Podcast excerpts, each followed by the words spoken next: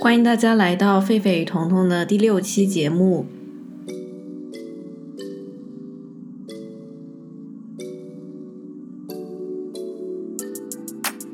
节目我是狒狒，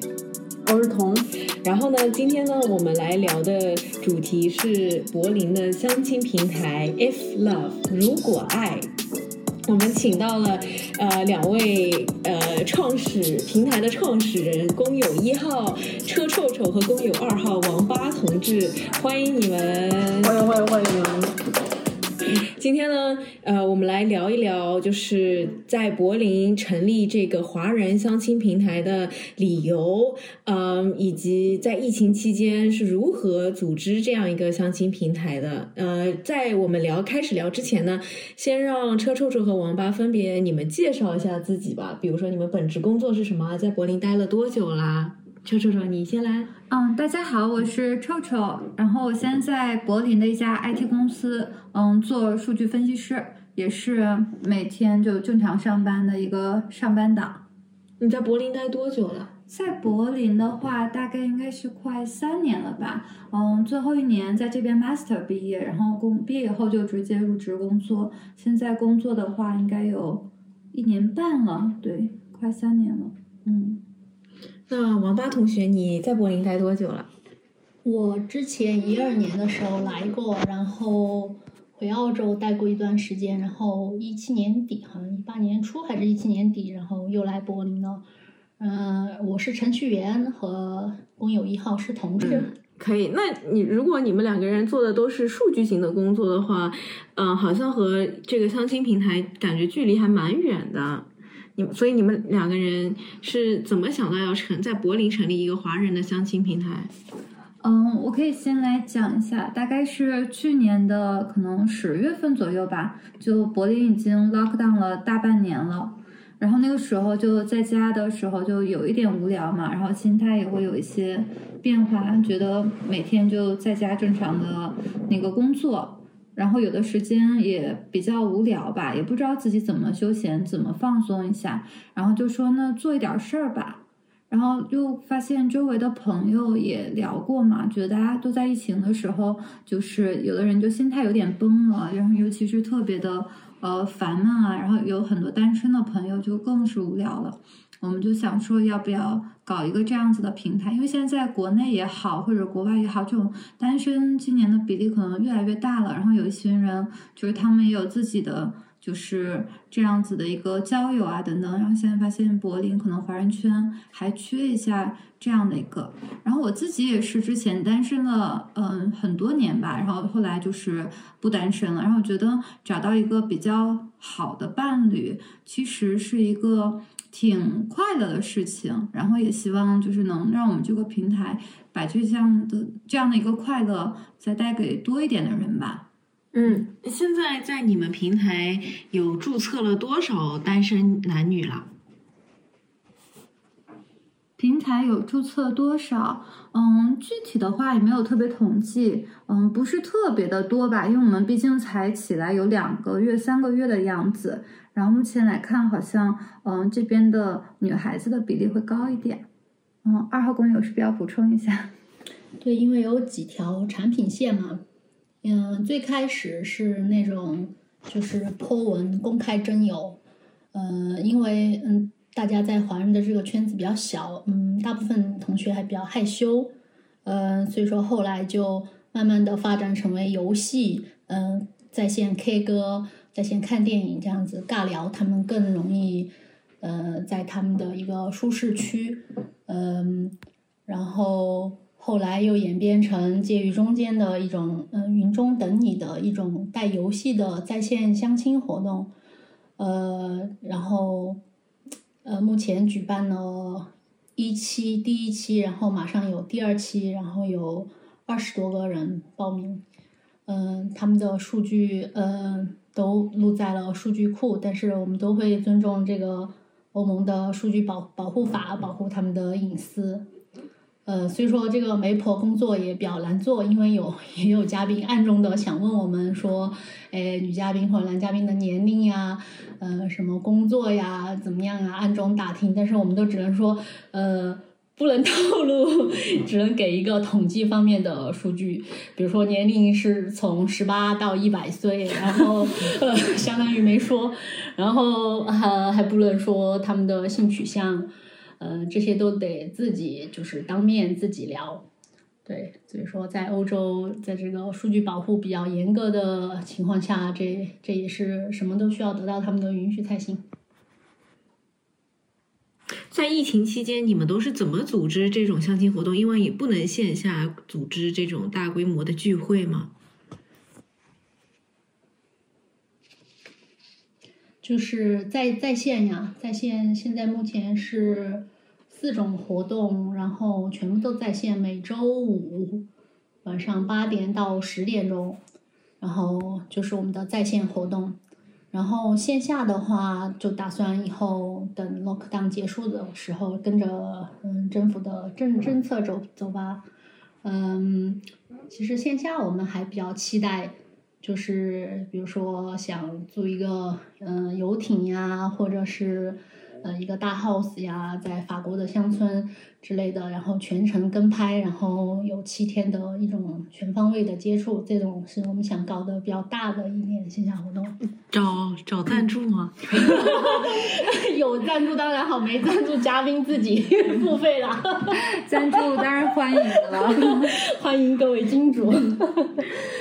但这比较小，从比较小的开始来吧，就是中餐厅呀，吃吃饭，或者是咖啡厅这样子先。所以现在就我估计听到这个一听游艇，肯定好多朋友想参加。那所以如果大家想找到你们，你们是有一个公众号对吗？然后还有一个微信群。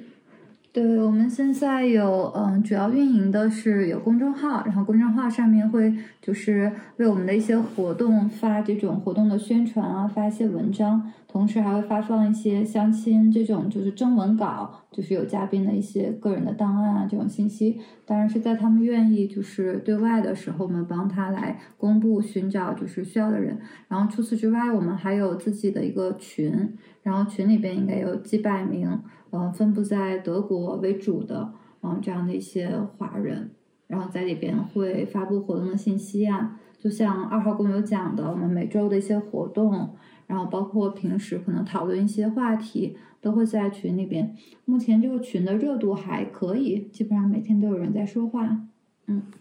而且，嗯，所以就是我了解你们这个也不是针对只是在柏林或者只是在德国的华人。我，嗯，上次那个参加你们那个节目的时候，发现还有从就是加拿大的华人，对吗？澳洲、新西兰，对，嗯，因为现在就是地球村嘛，特别是疫情来了，全部放在我线上，就无所谓你在哪个地方，反正同城也见不了面，还不如就全部扩大到全球，全球华人，对，对。那如果要是有会说中文的外国人加入，欢迎吗？当然欢迎。对，其实就是针对呃华语，然后华语文化，然后华人群里面已经有好几个，就是他们说中文的外国人，对，美国的、德国的、波兰的都有。嗯嗯，有没有马来西亚什么？有，好像也有马来西亚的、新加坡、台湾，但是他们有个问题是，那个微信他们有限制，他们很想加，每次都是我给他们转转化到 WhatsApp 去，问他们要不要加。哦，其实我们还有一个 Signal 的群，就是我们为了方便一些海外的朋友，甚至不一定是华人朋友吧，之前还建了一个 Signal 的群，因为那个保密比较好嘛，然后就在那上面也会有一些聊天吧。嗯，好像还有印度的朋友，我看之前。对，你们做这个相亲平台到现在也做了两三个月，你们觉得你们接触的这些在呃德国或者是在海外生活了一段时间的这种单身的男女，他们普遍对异性的要求都是什么？比如说单身的女性普遍会对男性有一些什么样的要求？嗯，这个我觉得话题我还挺觉得挺有意思的，因为我之前自己也在比较，比如说就是以自己的经历啊，就是跟在国内谈恋爱和在这边谈恋爱的那个差别啊，我觉得有一点是我现在就是还挺有体验，就是在国内之前谈恋爱。会有一个不太切实际的那种，就是偶偶像剧的那种情节，就是比如说会前提就是设置的，觉得男生应该怎么样，然后那个女孩应该怎么样，然后一般情况下男生应该的就是比较附加的一些身世啊。然后女生的话就应该是比较被宠的这种。那我觉得那个是我之前还比较小的时候，可能谈恋爱挺喜欢的那种校园模式啊，觉得挺甜的。然后在这边的话，就是包括呃外国朋友，也包括自己吧。就我男朋友是外国人，然后我感觉他们更注重就是这种平等啊，然后以及这种独立性。然后男生不会就是预设说他应该就是特别的照顾你或者怎样，他会预设的应该是你跟他可能差不多。如果有事情要直接的沟通，不是说他也能猜到女孩喜欢什么，对。然后就我也不知道是现在的话，就是在嗯柏林这边的华人朋友大概的一个就是想法，又觉得如果是很实际的。在这边可能生活久一点，大家其实谈朋友等等，我觉得也可以，就是再放开一点，不要太就是想着男生应该怎么样，女生应该怎么样，更加的应该是平等一点。我们应该怎么样来就是成熟的处理一个这样的两性的关系，能让它更就是平稳，应该是像 partner 一样，两个人彼此合作，然后更健康的这种吧。嗯，这是我目前想的。嗯，那那你遇到的这些来参加嗯每次相亲活动的男生，他们会对这里华人的女性提一些什么普遍的要求呢？这个这个可以讲吗？可以啊，就是讲一下。我觉得我遇到他们都挺好呀，男生挺有才华的，女生也挺独立、自信、自尊自爱，都挺好，就是就是单身。单身也现在也觉得挺好的，是因为太太独立了，所以说单身。然后，那像这种独立的男性、女性对另外一半的要求会有些什么要求？我觉得那就像那个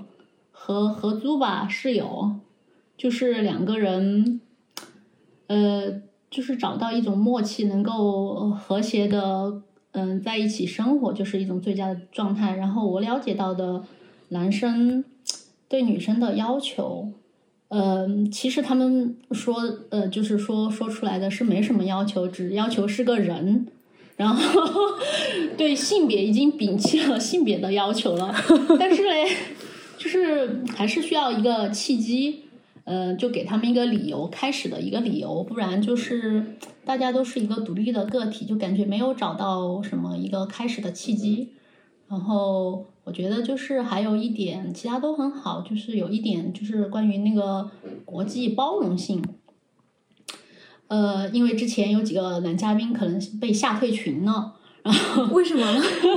然后因为是觉得，就比如说女生大，男生十多二十岁，我以为是这边的男生会，就是这边的男生女生会有足够的包容性，会觉得就和男生大女生十多二十岁一样的稀松稀松平常。嗯，但实际上好像就，嗯，华人男生还是会对年纪这一块会觉得，嗯，好像差几个月都不行，就是这种感觉。就是男性，华人的男性还是喜欢找比他们小的女性。对，因为我们的案例也比较少嘛，然后也不能说太把它太惊而来死了，所以说，嗯，就只能说还就是我接触到的。呃，华人男性的话，他的国际包容性，嗯，就是还需要再再包容一点，就是因为像这边德国的或者欧洲的男生，他们是不在乎年纪的这一块，只只在乎两个人能不能嗯跟默契，性格方面会比较看重一点。那可不可以透露，呃，到现在两个多月办了这么多场活动了，嗯，有没有促成情侣？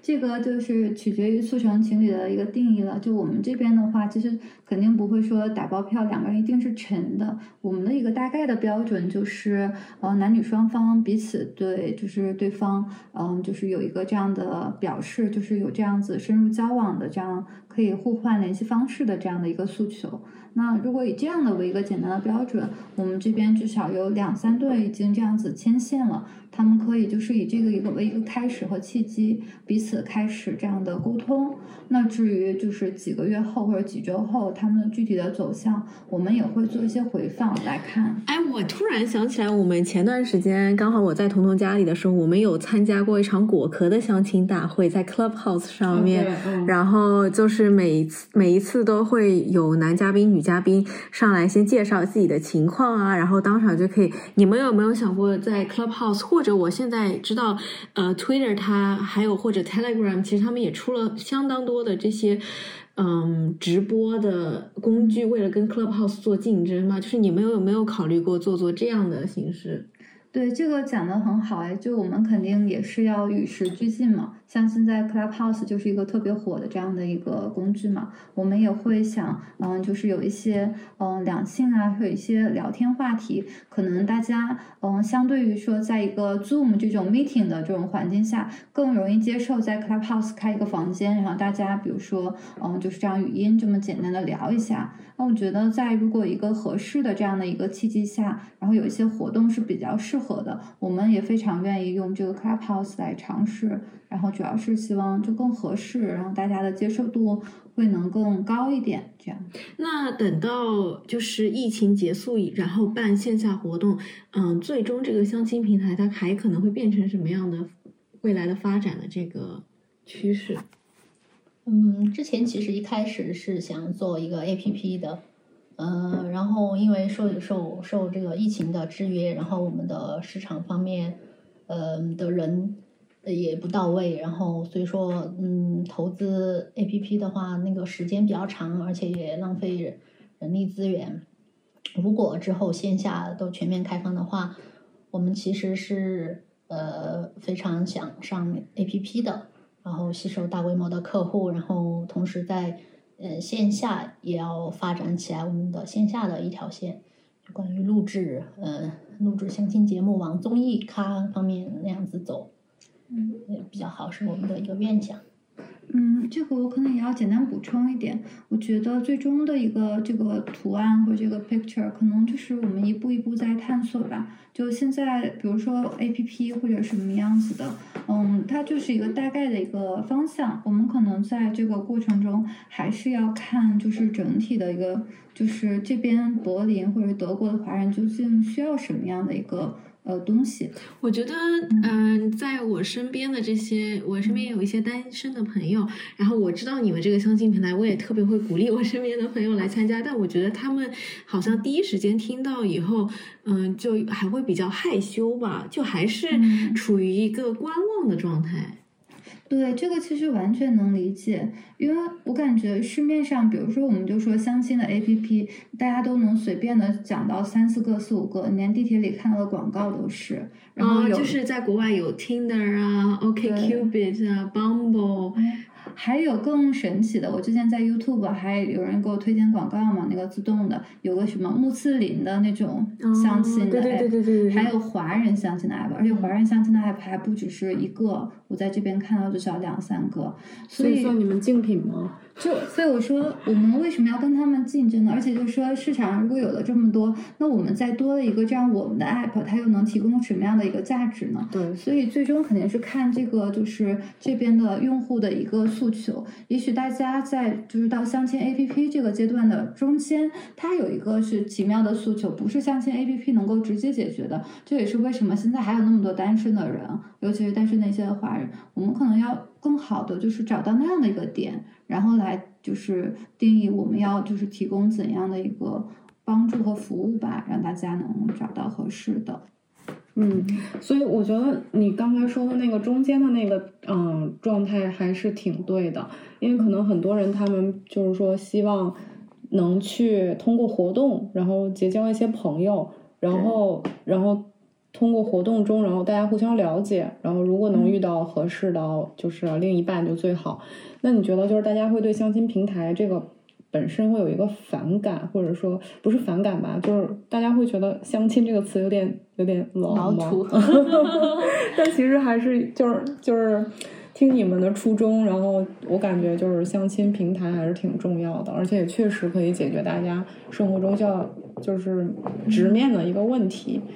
嗯。对，其实有的时候就是名字，就是大家一提到相亲平台就觉得有点土，一听到 dating app 又觉得啊，你好像不正经去约炮。就是我觉得有的时候不同背景文化下成长的人，大家总是骨子里边有那么一些偏执偏见啊，就是一听到一些东西，你立刻就给他定了一个标签。那其实说白了，所有的这些东西，它就是一个很简单，它要提供一种服务。那这个服务它总是有它需求的人，然后接受这个服务的人，大家的目的也不一定一样。就好像 dating 平台上或者 dating app 上面，有的人真的就是纯约炮，那他就是过他自己的人生，他自己为自己的行为负责。那有的人就是简简单单的说，我认识个新的朋友，看一下走到哪儿。我觉得我们就是成年人嘛，大家就是独立的做自己的一个诶选择，然后就是也尽量可以不带那种太多的有色眼镜去评判这些概念，反而是多通过一些自己的经历啊，然后多去尝试。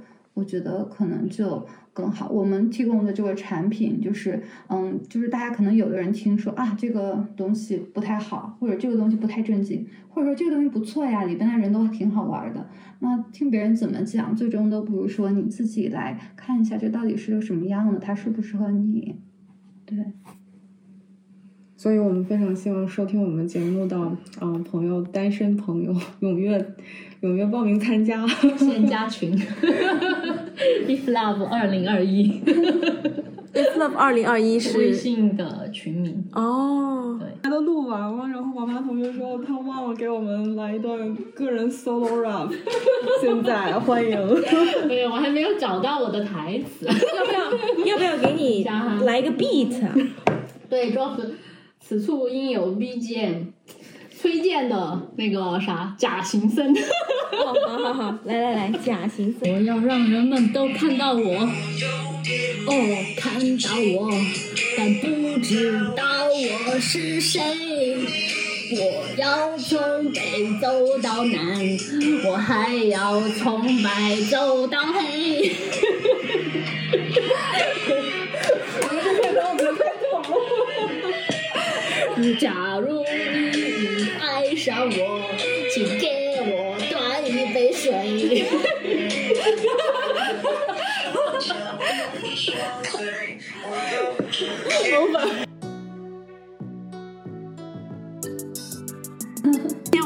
请这个王八来给我们做一下本期的结尾。